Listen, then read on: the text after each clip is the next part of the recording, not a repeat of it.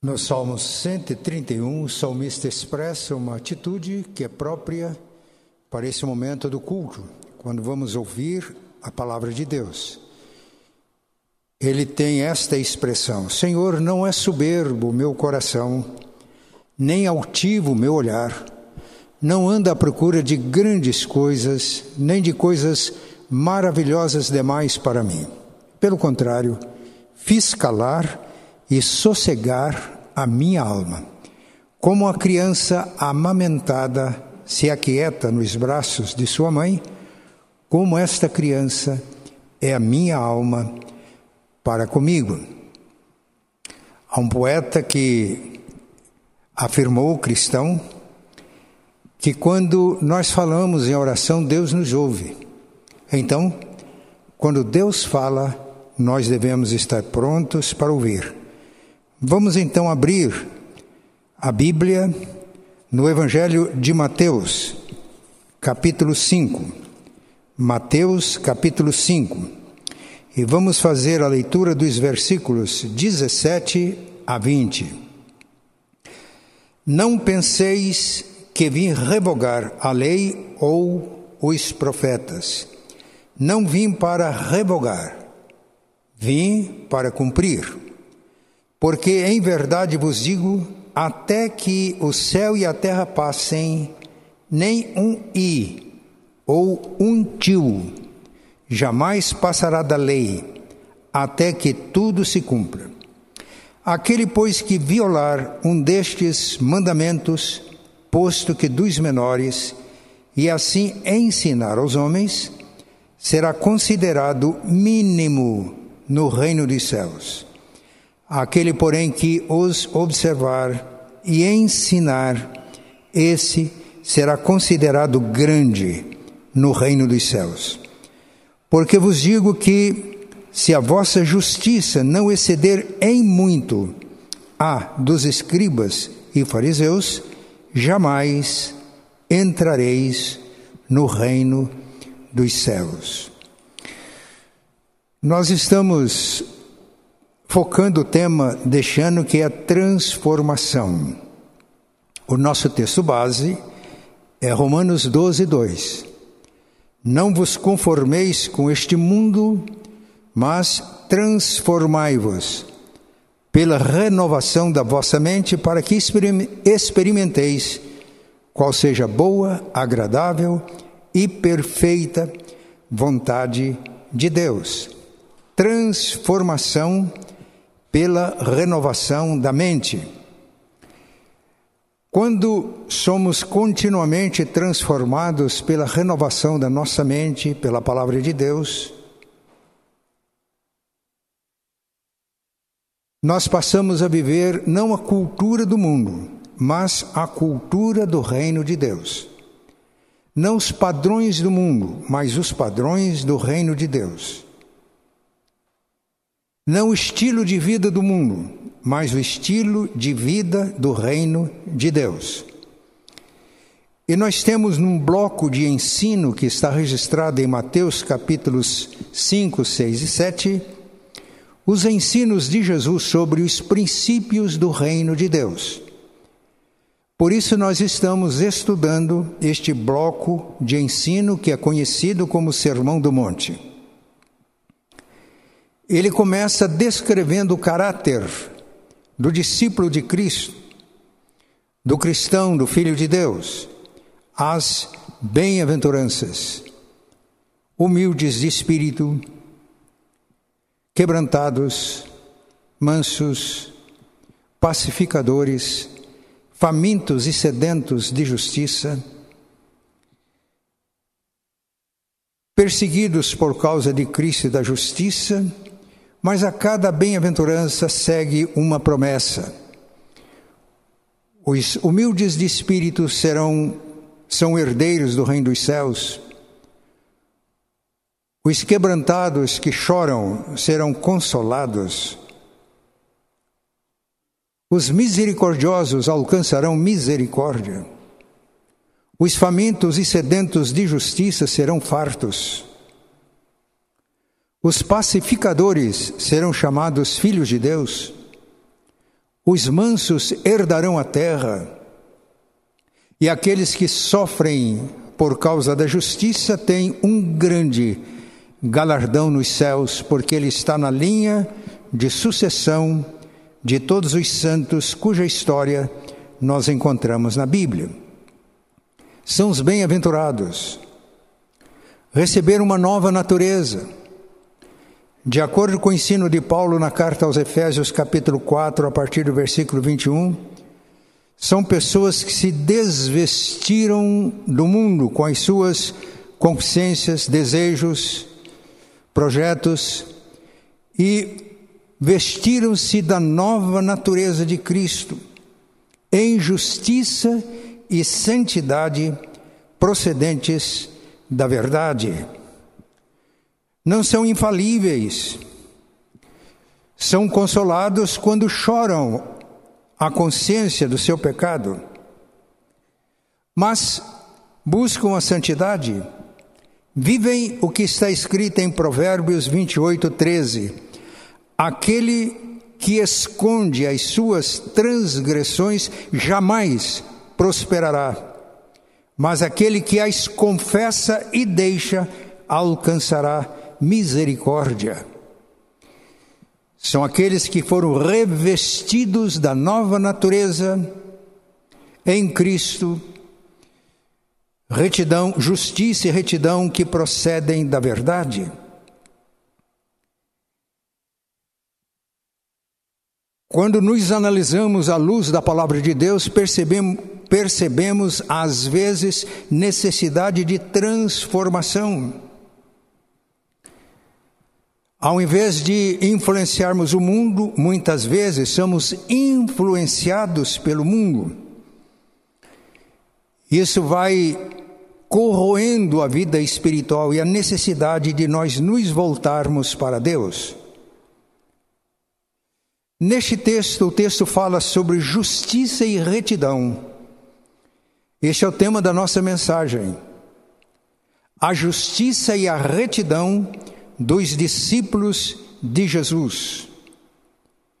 Vamos ver com atenção o texto. Não penseis que vim revogar a lei ou os profetas. Não vim para revogar, vim para cumprir. Cristo cumpre a lei e os profetas. A lei está contida principalmente nos cinco primeiros livros da Bíblia. Mas não é só lei, nesses livros nós encontramos narrativas. A criação do mundo, o pecado que entrou no mundo e trouxe todos estes problemas que enfrentamos. A narrativa de homens que não eram perfeitos, mas que pela obediência foram justificados por Deus e tornaram-se agentes da ação de Deus no mundo. Encontramos lei, leis, exigências de Deus. Os cinco primeiros livros da Bíblia, neles nós encontramos os fundamentos do reino que devem ser vividos por todos aqueles que professam o nome de Deus, que creem em Deus.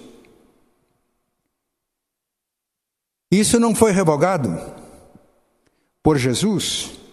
Depois dos cinco primeiros livros da Bíblia, eu há muitos irmãos lendo a Bíblia, nós estamos incentivando os irmãos a lerem a Bíblia este ano de Gênesis a Apocalipse. Depois dos cinco primeiros livros da Bíblia, os irmãos vão perceber que as narrativas vão nos ensinar alguma coisa importante. As bênçãos que recebem aqueles que são obedientes às normas estabelecidas por Deus e o juízo e as dificuldades que enfrentam aqueles que fazem parte do povo de Deus, mas que se tornam desobedientes.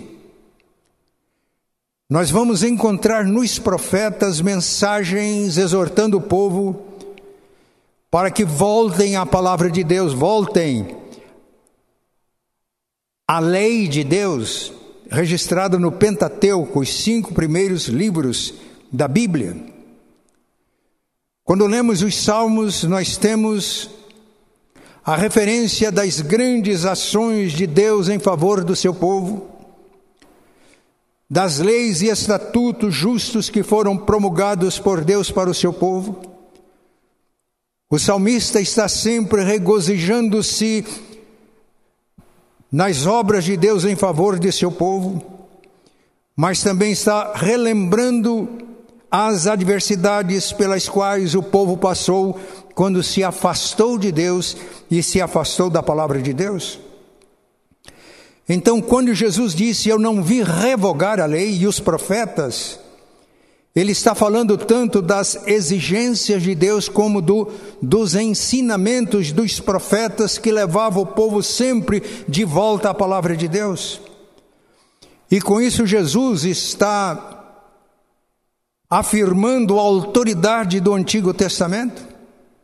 Quando eu recomendo, como pastor da igreja, que os irmãos leiam a Bíblia toda, é porque a Bíblia toda é palavra de Deus. Jesus Cristo, ele veio e cumpriu toda a palavra, ele não revogou, nem acrescentou, nem tirou nada. E o ensino dele é para que nós vivamos em sua integralidade a palavra de Deus. Jesus cumpre a lei. Aliás, os cinco primeiros livros da Bíblia, chamados lei, em hebraico é a palavra Torá, que significa também instrução, ensino. Os irmãos que estão lendo a Bíblia, e muitos têm testemunhado comigo, têm aprendido lições importantes.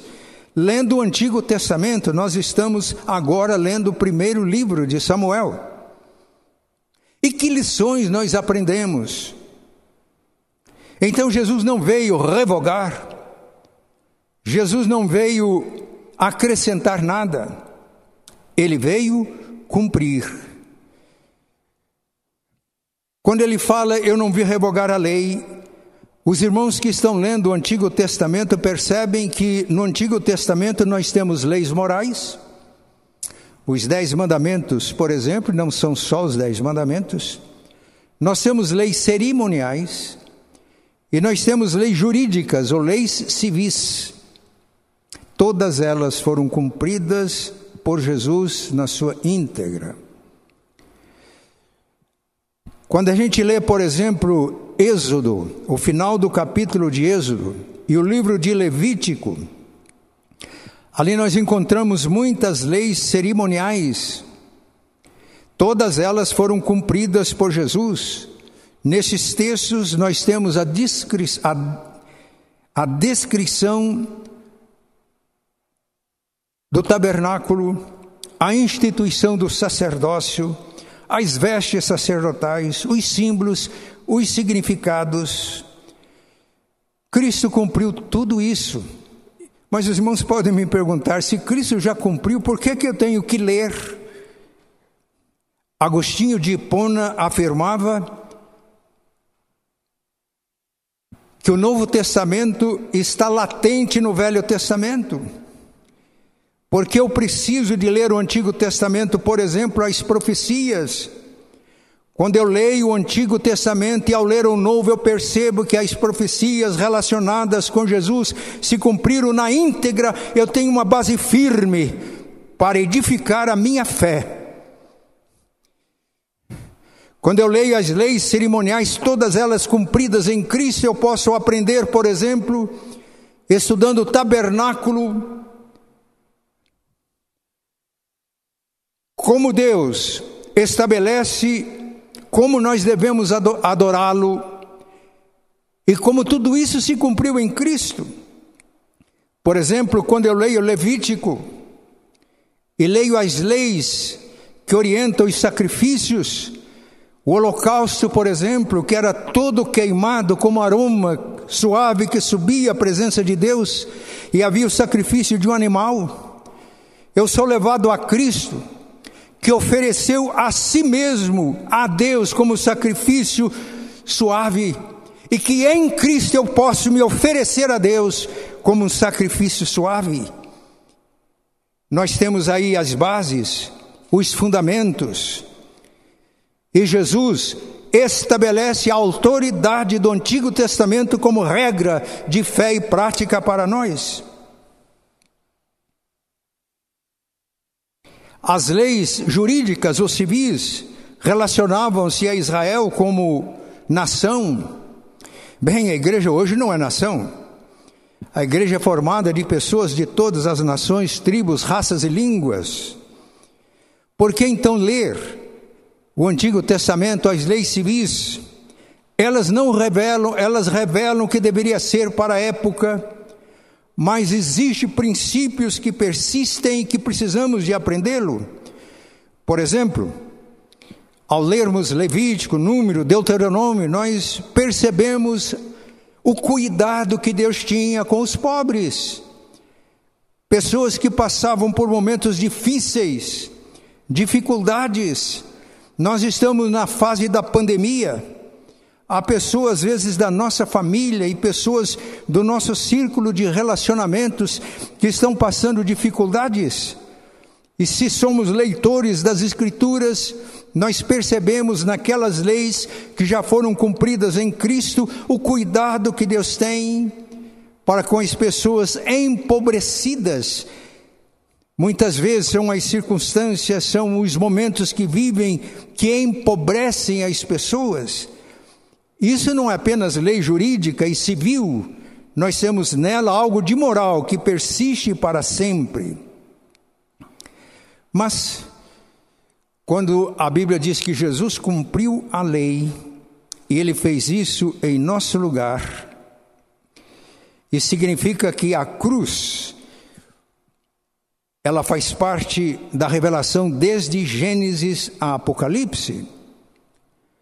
Por exemplo, capítulo 3 de Gênesis, quando nossos primeiros pais tomaram consciência do pecado, sentiram-se nus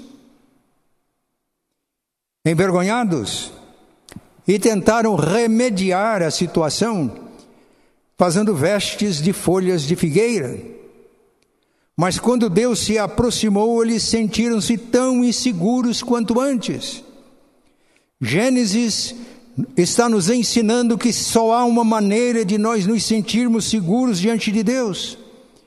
Deus então trata o pecado com os nossos primeiros pais mostra as consequências do pecado. Mas quando chega em Gênesis 3, 21, está escrito: Deus fez vestes de peles e os cobriu. A Bíblia está ensinando desde Gênesis de que quando temos consciência do pecado, nós nos sentimos nus, descobertos. É como se todos estivessem vendo os nossos maus feitos. E temos as nossas tentativas para resolver o problema, religião, boas obras, tudo isso são vestes de folhas de figueira, porque para que não eles se vestissem, mas fossem vestidos por Deus, não para que eles se justificassem dos seus pecados diante de Deus, mas para que confessassem os seus pecados, se arrependessem e fossem cobertos pela justiça de Deus, foi necessário que um animal morresse.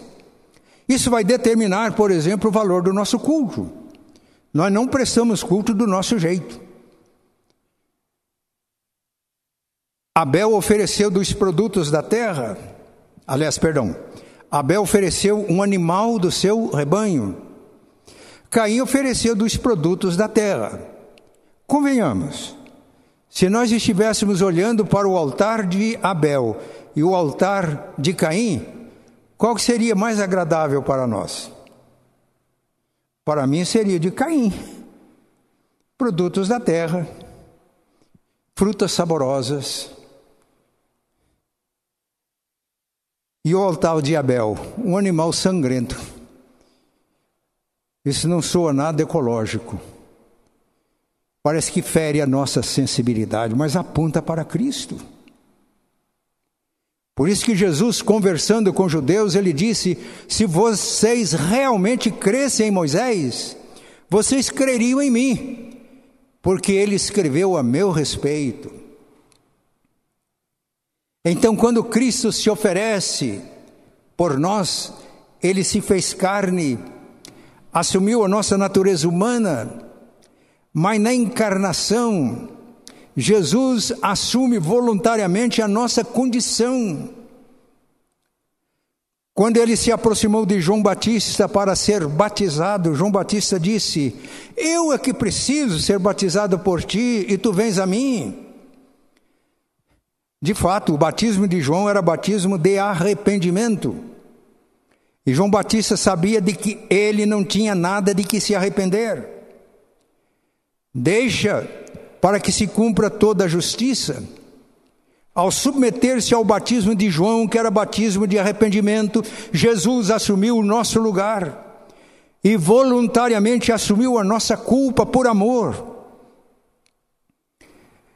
Ele aceitou a cruz no início do seu ministério. O diabo, astuto como sempre, Mateus capítulo 4 e Lucas capítulo 4, tentou desviar Jesus do caminho da cruz, inclusive fazendo jeitosas interpretações da Bíblia, para que Jesus alcançasse a vantagem de livrar-se da cruz. Jesus rejeitou as tentações com esta palavra, está escrito. Ele veio para cumprir a palavra de Deus. Rejeitou as tentações mundanas, está escrito. E caminhou para o cumprimento cumprimento pleno do plano do Pai para ele, que era morte e morte de cruz, em meu lugar, em teu lugar. Porque uma vez que pecamos, a nossa carne ficou enferma e não temos como satisfazer a justiça divina. Paulo, escrevendo aos Romanos, diz: aquilo que a lei não podia fazer ou não podíamos fazer, porque já estávamos enfermos, corrompidos pelo pecado, isso Deus fez, enviando o seu Filho, que assumiu a natureza humana assumiu a nossa culpa e morreu na cruz por nós. E o que Cristo fez na cruz é completo, perfeito, definitivo. O autor da Epístola aos Hebreus disse que ele ofereceu de uma vez por todas por nós, para alcançar para nós uma eterna e perfeita redenção. Não há nada mais não há nada além daquilo que Cristo fez que a gente possa fazer para a nossa salvação. Então o que fazemos? Ao tomar consciência que foi por causa do meu pecado que ele morreu na cruz, eu me arrependo dos meus pecados, creio no que ele fez por mim e aí estou salvo em Cristo. Mas para nos salvar, ele não revogou a lei não diminuiu a lei, não acrescentou nada, cumpriu em plenitude para que fôssemos salvos por ele. Por isso nós afirmamos que Cristo é a justiça de Deus para nós. Ele é a justiça do reino de Deus. E aqui Cristo é a justiça de Deus por nós. Ele se ofereceu por nós. O salário do pecado é a morte. Ao assumir a nossa condição, ele morreu. 2 Coríntios 5, 21 está escrito: Aquele que não conheceu pecado, Deus o fez pecado por nós, por nós, para que nele, em Cristo, fôssemos feitos justiça de Deus. Essa justiça de Deus que recebemos pela fé é a justiça do discípulo de Cristo é a, é a justiça do servo de Cristo, do Filho de Deus. Então, como Cristo é a justiça por nós, se entregou a Deus por nós, ao crermos em Jesus, nós temos uma posição em Cristo. 1 Coríntios capítulo 15, versículo 22, Paulo afirma: Assim como em Adão, a velha natureza, todos morrem, assim todos serão vivificados em Cristo. 2 Coríntios 5, 17 diz: Se alguém está em Cristo, é nova criatura, as coisas velhas passaram e tudo se fez novo. Cristo nos liberta da escravidão do pecado para que nós nos tornemos servos da justiça. Romanos 6,13 ele diz que antes, quando estávamos no pecado, nós oferecíamos os membros do nosso corpo como instrumento para a injustiça, para o pecado. O nosso corpo, a nossa voz, a nossa mente, a nossa inteligência. Mas uma vez que fomos resgatados da escravidão do pecado pelo sacrifício de Cristo, nós nos tornamos servos da justiça e oferecemos o nosso corpo, a nossa voz, a nossa inteligência como instrumentos da justiça de Deus, que é nossa em Cristo. São duas posições: ou você está em Cristo e em Cristo vida, ou você está em Adão o velho homem, mundo, e você caminha para a morte. E hoje nós temos essa bênção pela fé no que Cristo fez por nós. Por isso a nossa afirmação de que Ele é a justiça de Deus por nós. Mas, além de ser a justiça de Deus por nós, Cristo é a justiça de Deus em nós. Vamos ler o que está escrito no versículo 19. Porque em verdade vos digo que até que o céu e a terra passem, nem um i ou um tio jamais passará da lei, até que tudo se cumpra. Aquele, pois, que violar um destes mandamentos, posto que dos menores, e assim ensinar aos homens, será considerado mínimo no reino dos céus Aquele, porém, que os observar e ensinar, esse será considerado grande no reino dos céus. Irmãos, hoje, agora em Cristo, nós fomos libertados da escravidão do pecado para servir. A liberdade que temos em Cristo não é liberdade só de alguma coisa, é liberdade para. Libertos da escravidão do pecado para servir a Deus. Portanto, nós obedecemos hoje, não para sermos salvos, mas nós obedecemos porque já fomos salvos pela graça de Deus mediante a fé. Os mandamentos, principalmente os dez mandamentos, resumem-se em dois, nas palavras de Jesus. Amarás o Senhor teu Deus de todo o teu coração, de toda a tua alma, de todo o teu entendimento, com todas as tuas forças. E o segundo mandamento é este: e ame o seu próximo como a você mesmo. E ele afirmou: destes dois mandamentos dependem toda a lei e os profetas. Isso significa que o amor é o cumprimento da lei. E amar aqui é amar de coração. Mas nós amamos a Deus, escreve Paulo, na, eh, perdão, João na sua primeira carta, porque Deus nos amou primeiro. E quando cremos em Jesus, recebemos o dom do Espírito Santo, é que Paulo ensina. Efésios 1, 13 a 14, tendo nele crido em Cristo, recebestes o Espírito da promessa, o qual é o penhor, da, é a garantia da salvação. E na carta de Paulo a Romanos, capítulo 5, depois que Paulo diz que nós nos gloriamos nas tribulações, porque elas nos levam à perseverança, nos levam à esperança. Ele diz, Romanos 5,5, que a esperança não confunde, preste atenção, porque o amor de Deus está derramado em nosso coração pelo Espírito Santo que nos foi dado. O resultado então da salvação em Cristo é que nós recebemos o dom do Espírito. E ele passa a morar no nosso coração. O Pai e o Filho vêm morar no coração através do dom do Espírito, eu sempre ensino isso. João 14, Versículo 18: Jesus disse: Eu não vou deixar vocês órfãos, porque ele tinha falado da sua morte iminente, ele estava para partir. Eu voltarei para vocês, para vós outros. Ele não estava falando da segunda vinda. Eu enviarei o outro consolador, para que esteja para sempre convosco. E quando chega no versículo 23, ele diz: Se alguém me ama, guardará as minhas palavras. A prova do meu amor por Cristo é a obediência. Eu posso declarar amor, posso cantar canções de amor.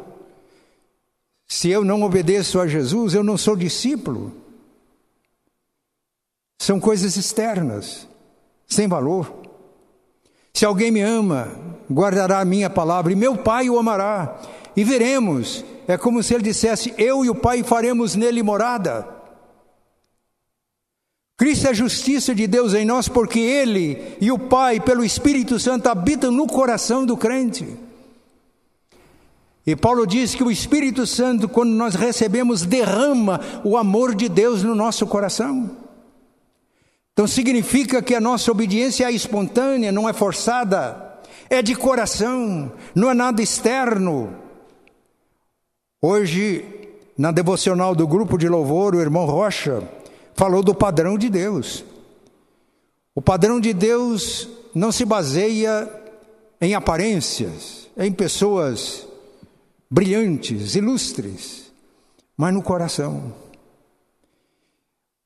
Deus disse para Samuel quando ele foi ungir Davi: Os homens olham para a aparência, eu olho para o coração. E é por isso que quando cremos em Jesus, Ele nos dá o dom do Espírito, porque Ele vem morar no nosso coração. O amor dele enche o coração e nós amamos a Deus de coração, amamos os nossos irmãos, o próximo de coração, não é por obrigação, não é para alcançar é, elogio das pessoas, mas é porque a justiça de Deus, Cristo é a justiça de Deus em nós, Ele está no nosso íntimo, no nosso coração, Ele que nos motiva em todas as nossas ações. Paulo, escrevendo aos Coríntios, disse: Todos os vossos atos sejam feitos por amor. Portanto, a obediência de coração para a glória de Deus e não uma obediência externa, obrigatória para benefício pessoal. E aqui está o grande diferencial. Olha o que Jesus disse. Porque vos digo que se a vossa justiça não exceder em muito a dos escribas e fariseus, jamais entrareis no reino dos céus. A justiça dos escribas. Os escribas eram mestres da lei. Eles ensinavam a lei ao povo. E o que Jesus vai agora rejeitar não é a lei, mas a interpretação dos escribas. Nós vamos continuar expondo o Sermão do Monte. E quando Jesus diz: Ouvistes o que foi dito aos antigos, eu, porém, vos digo, ele não está se referindo à lei. Quando ele se referia à lei ao, ou aos profetas, ele dizia sempre: Está escrito. Quando ele diz: Ouvistes o que foi dito aos antigos, eu, porém, vos digo, ele está se referindo às interpretações dos escribas que procurava restringir as exigências de Deus e ampliar as permissões divinas. Por exemplo, Mateus capítulo 15, os discípulos de Jesus estavam sendo acusados porque tinham, não tinham lavado as mãos antes da refeição. Eu creio que não havia pandemia naquela época. Jesus disse: Bem, Acontece que vocês jeitosamente invalidam a palavra de Deus pela tradição de vocês. Era a interpretação dos escribas. Porque a Bíblia diz: ame o seu pai e a sua mãe, honre o seu pai e a sua mãe. Essa é uma lei moral. Não está escrita apenas na página da Bíblia, mas na estrutura do universo. E se não fosse assim, nós não teríamos segurança. No entanto, na interpretação, eles criaram um negócio chamado Corban. E a pessoa poderia dedicar aquilo a Deus. Não é muito mais piedoso, eu dediquei isso a Deus. Ele sentia-se então desobrigado de honrar os seus pais, atendendo às suas necessidades. E Jesus foi claro diz: vocês invalidam a palavra de Deus pela tradição de vocês? Meus irmãos, isso nós precisamos ter sempre em mente. O perigo de nós invalidarmos a palavra de Deus, fazer as coisas do nosso jeito, não do jeito de Deus. Mas ele dá aqui alguns exemplos. Primeiro, duas coisas aqui. Os judeus, os escribas interpretavam a lei de acordo com as conveniências das pessoas. E com isso ele, eles feriam os princípios do reino. Os fariseus que eram zelosos da lei, eles tinham codificado 365 mandamentos, 248 coisas que não podiam fazer. Como nós vamos ser mais obedientes e mais zelosos, mais sábios, melhores intérpretes do que os escribas que eram doutores da lei? Meus irmãos, não importa. O grande perigo hoje para a teologia é afastar-se da palavra de Deus e jeitosamente invalidar a palavra de Deus para tornar a coisa mais palatável. Está muito duro isso. Vamos lá. Isso que os escribas faziam. E os fariseus? Porque Jesus disse que a nossa justiça tem que exceder a dos escribas e fariseus. Os fariseus eram obediência externa, faziam por obrigação e para benefício pessoal. Por exemplo, no capítulo 6, versículo 2, Jesus diz: Quando vocês orarem, não façam como os fariseus que oram nas esquinas das praças para serem vistos dos homens. Eles queriam elogio. Não era para a glória de Deus, é para o benefício deles. Quando vocês jejuarem, não fiquem tristes para que as pessoas percebam que você está jejuando e para que digam: olha que pessoa piedosa, ela ora e jejua. Não, você está jejuando, você foi levado ao jejum e Jesus não está condenando o jejum de maneira nenhuma. Você foi levado à necessidade de jejuar, então lave o seu rosto, unja, fique alegre, para que só Deus veja que você está jejuando. Não é para receber elogios, não é para a sua glória. Deus não se agrada com um ato externo apenas. Lucas capítulo 18, Jesus falou de um fariseu e um publicano que foram ao templo orar. O fariseu orava de si para si mesmo, dizendo: Graças te dou, ó Pai, porque não sou como os demais homens, injustos, roubadores, eu observo a tua lei, eu dou o dízimo de tudo que o Senhor me concede, jejuo duas vezes por semana, não sou ainda nem como este publicano que está aí. Ato externo, para benefício pessoal, para alcançar elogio humano, não para a glória de Deus. Mas o publicano batia no peito e dizia: Senhor, se propício, tenha misericórdia de mim, um pecador. E Jesus disse: Este desceu justificado para a sua casa, e não aquele religioso hipócrita. Deus olha para o coração. Jesus nos salvou para nos libertar de tudo isso e nos tornar servos da justiça. Mas além de Cristo ser a justiça de Deus por nós, e quando recebemos pela fé tudo o que Ele fez,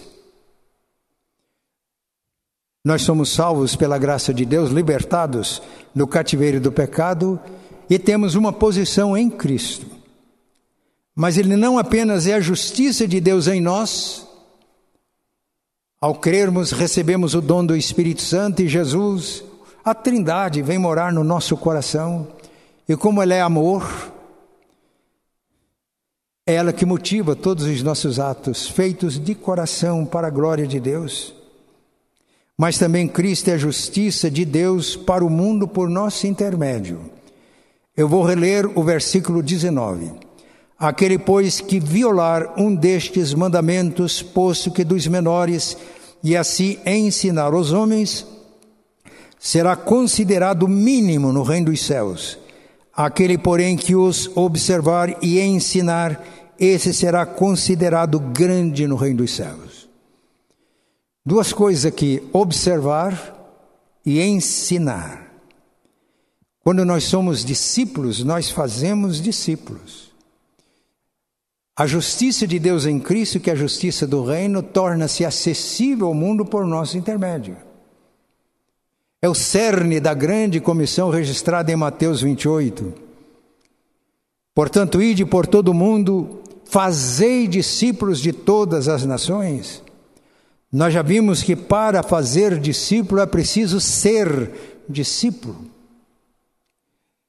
É preciso ter crido em Jesus e recebido a remissão dos pecados.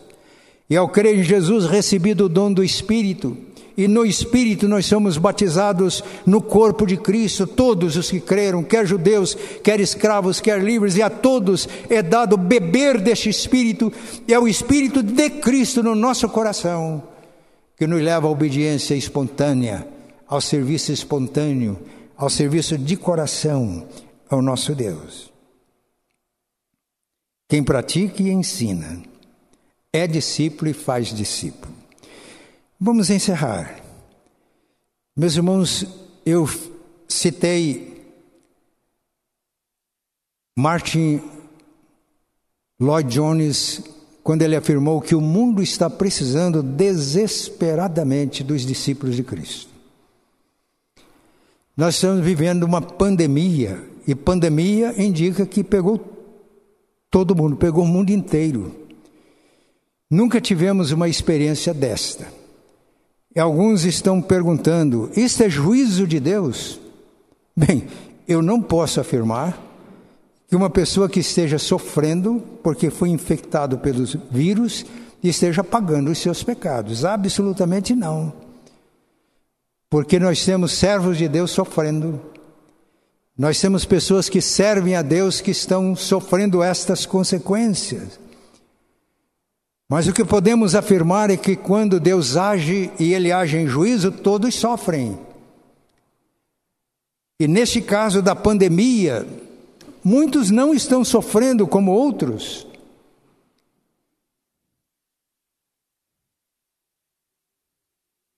Quando começou a pandemia, nós tínhamos um receio que a nossa receita ia cair muito e a gente não conseguiria cumprir os nossos compromissos. Mas Deus é sempre fiel e os irmãos permaneceram fiéis, mesmo não vindo ao templo para o culto, contribuindo, e nós pudemos cumprir todos os nossos compromissos para a glória de Deus. Eu quero dizer que eu não estou sofrendo consequências tão fortes da pandemia, porque os irmãos têm sido fiéis todos os meses, o meu vencimento cai na conta.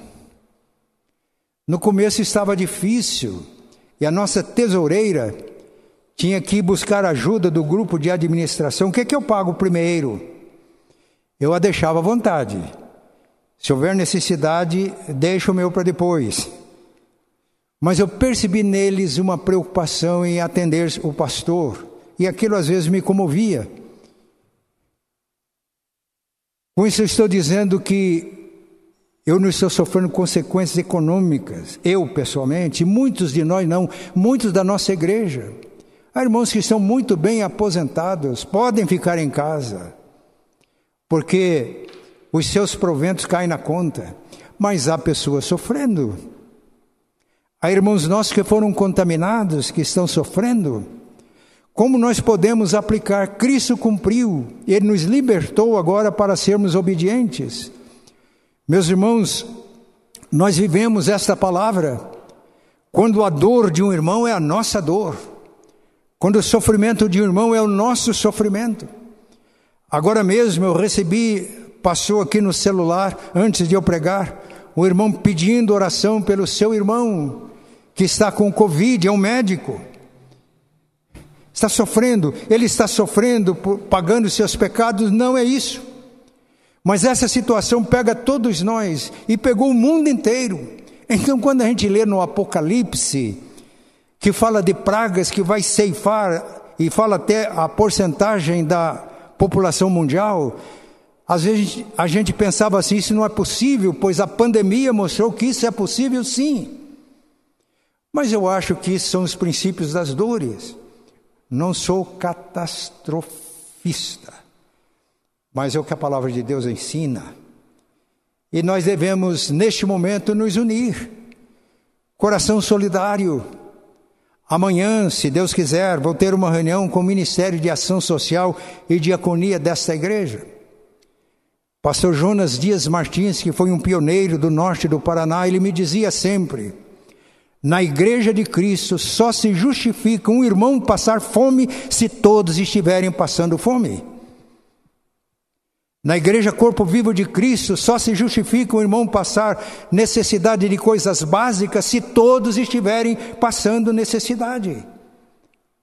Eu falei aqui no último domingo que eu percebo na nossa igreja um grande potencial. Dons do Espírito Santo, recursos financeiros, recursos pessoais, pessoas com excelente formação alcançaram esse, essa graça de fazerem curso universitário. Meus irmãos, este momento, a, o resumo da lei e dos ensinamentos dos profetas é este: amar a Deus sobre todas as coisas e o próximo como a si mesmo. Isso, além de nos levar à solidariedade, deve também nos fazer lutar pela justiça. E a primeira luta pela justiça é essa os discípulos de Cristo têm fome e sede de justiça, de ser justo. Lá em casa, por causa da pandemia, nossa diarista não podia ir. Eu disse para a esposa: ela não vem, é uma cidade vizinha, tem que tomar ônibus. É ruim para ela, ruim para nós. Mas o que é a questão de justiça? Vamos continuar pagando normalmente. Isso é justiça.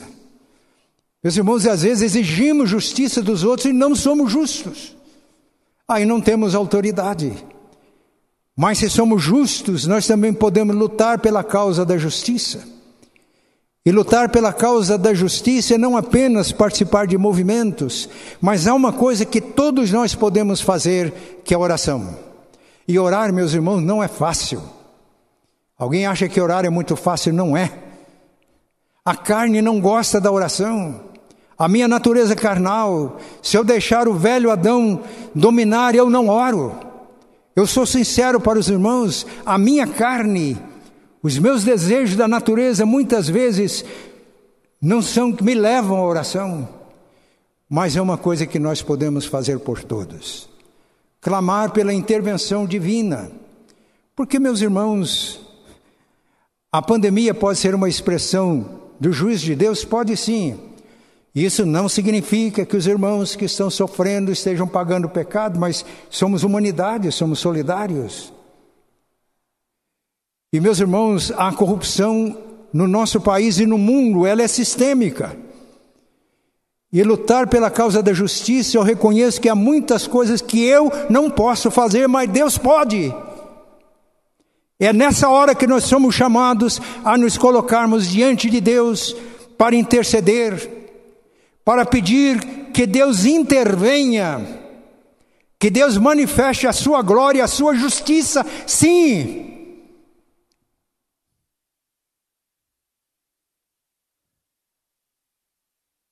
Pode ser que nossa pátria e o mundo esteja sofrendo por causa da corrupção que está no mundo inteiro.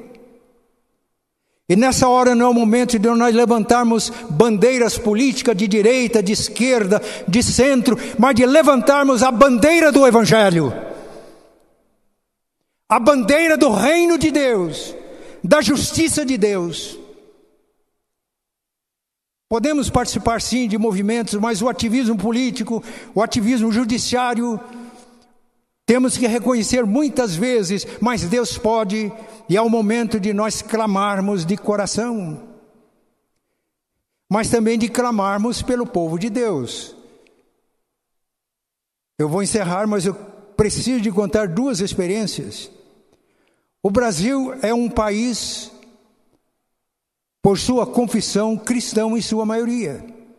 Igreja Católica Romana é uma confissão cristã e evangélicos, confissão cristã. Ora, a Bíblia diz que os discípulos de Jesus são sal da terra e luz do mundo. O sal preserva da corrupção. Ora, se o Brasil fosse realmente um país cristão, nós não estávamos vivendo a situação que estamos vivendo. Mas o grande perigo é a apostasia. O que é apostasia? Afastar-se de Deus. Isso não significa que a gente se afaste da igreja. Podemos até continuar na igreja, mas afastados de Deus. Eu tenho um pastor muito chegado a mim, não apenas pelos laços, laços da fé em Cristo, mas laços de sangue. Ele assumiu o pastorado de uma igreja numa capital de um dos nossos estados. Ele precisou fazer uma compra e precisou parcelar e teve que fazer um cadastro. E no momento em que foi perguntada a profissão dele, ele disse: Eu sou um pastor evangélico. A moça disse: Eu sinto muito, mas a nossa empresa não abre mais crédito para pastor evangélico. Ele diz: Mas por que isso? Por causa dos prejuízos que a empresa sofreu. Este pastor, ele disse que a, o rosto, a cara dele como que caiu no chão. Ele não sabia como ele saía, saía da loja, se ele dava as costas para a moça que o atendia ou se ele saía de fasto. Mas eu quero dar uma, um testemunho meu. Eu fui dar um curso numa cidade do norte do Paraná para pastores e líderes de diversas igrejas evangélicas, mas fui hospedado pela IPI, que é a minha igreja. O pastor me levou ao hotel, me apresentou, a reserva tinha sido feita, e ele disse: Bem, então cuida do pastor, quando ele sair, eu venho aqui e acerto. A gerente falou: Meu senhor, não é possível, isso aconteceu comigo.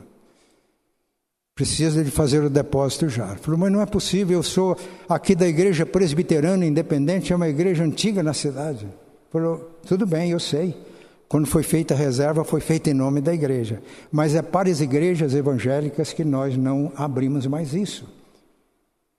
E ele ainda quis, era insistente, falou: é que uma igreja evangélica desta cidade fez isso e até hoje não acertou. Meus irmãos, eu sou evangélico. Isso diz respeito a mim.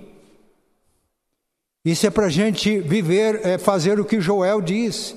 Rasguem não a roupa de vocês, mas o coração. Se temos que nos vacinar contra a pandemia, esses evangélicos estão vacinando a população do nosso país com seu mau testemunho. Não apenas clamar a Deus para que Ele intervenha e possa erradicar a corrupção que está nas autoridades do país, mas a corrupção que está no meio do povo de Deus. Religiosos hipócritas fazem culto, cantam belos hinos, fazem declarações espetaculares, mas são filhos do inferno. Não é fácil para, para, me, para eu dizer isso nessa manhã, mas eu falaria na minha missão se não dissesse. Na próxima terça-feira nós vamos ter um clamor pela nossa pátria. O meu coração está dolorido, não só pela corrupção das autoridades do meu país, mas daqueles que se dizem cristãos e são corruptos. E que estão levando pessoas sinceras a se vacinarem contra o Evangelho, não contra o vírus. Por que, que devemos fazer isso? Porque o profeta Joel viveu numa fase de uma praga de gafanhotos muito semelhante à praga, à pandemia de hoje. Ele dizia: rasguem o coração de vocês, proclame o jejum, clamem, busquem a Deus. Pode ser que Deus atenda a oração e atrás de tudo isso deixe uma benção. Eu creio nisso. Por isso, orar assim como estou colocando não é fácil, porque os te dois testemunhos que eu dei negativos foram praticados por evangélicos. Eu sou evangélico. Eu amo meu povo. Eu amo a minha igreja. Portanto, não é a justiça dos escribas que jeitosamente interpretam a Bíblia para atender conveniências das pessoas. Não é a justiça de fariseus que é apenas por obrigação cumprir um dever religioso, para alcançar benefício pessoal, ser bem visto e elogiado pelas pessoas. Não! É a justiça de Cristo em nós para o mundo é vivermos a realidade de Cristo de tal maneira que todos os famintos e sedentos de justiça que nos observam sejam atraídos a Cristo por nosso intermédio. Cristo para o mundo através de nós. A justiça e a retidão dos discípulos de Cristo. Por isso eu concordo com Martin Lloyd Jones quando ele afirma que o mundo ele não é brasileiro, mas eu faria uma interpretação que o Brasil está desesperadamente precisando dos discípulos de Cristo, dos que vivem Cristo de tal maneira que as pessoas sejam atraídas a Ele pelo nosso testemunho. Que Deus nos abençoe.